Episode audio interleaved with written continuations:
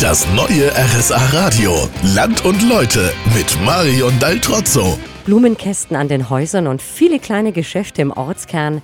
Das Ortszentrum von Frontenried ist lebendiger als in vielen anderen Gemeinden. Trotzdem geht es natürlich immer noch besser.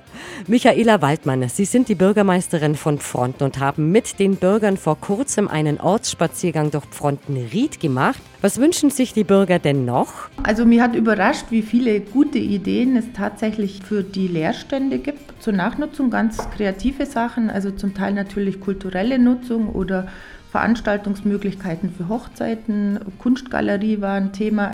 Überrascht hat mich auch der Wunsch nach Grün, nach noch mehr Grün, denn eigentlich haben wir hier schon relativ gute kommunale Bepflanzung. Das Thema Verkehr hat mich nicht überrascht, weil es einfach unsere Daueraufgabe ist, die wir lösen müssen.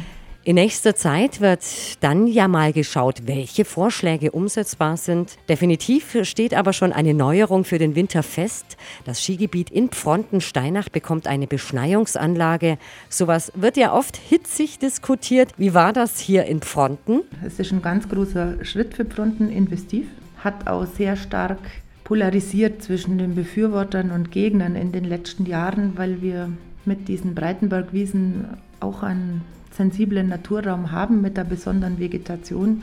Und wir haben jetzt einen Kompromiss gefunden, den der Großteil mitträgt, schonende Beschneiung und damit auch der verantwortliche Umgang mit diesen Flächen an den Breitenbergwiesen.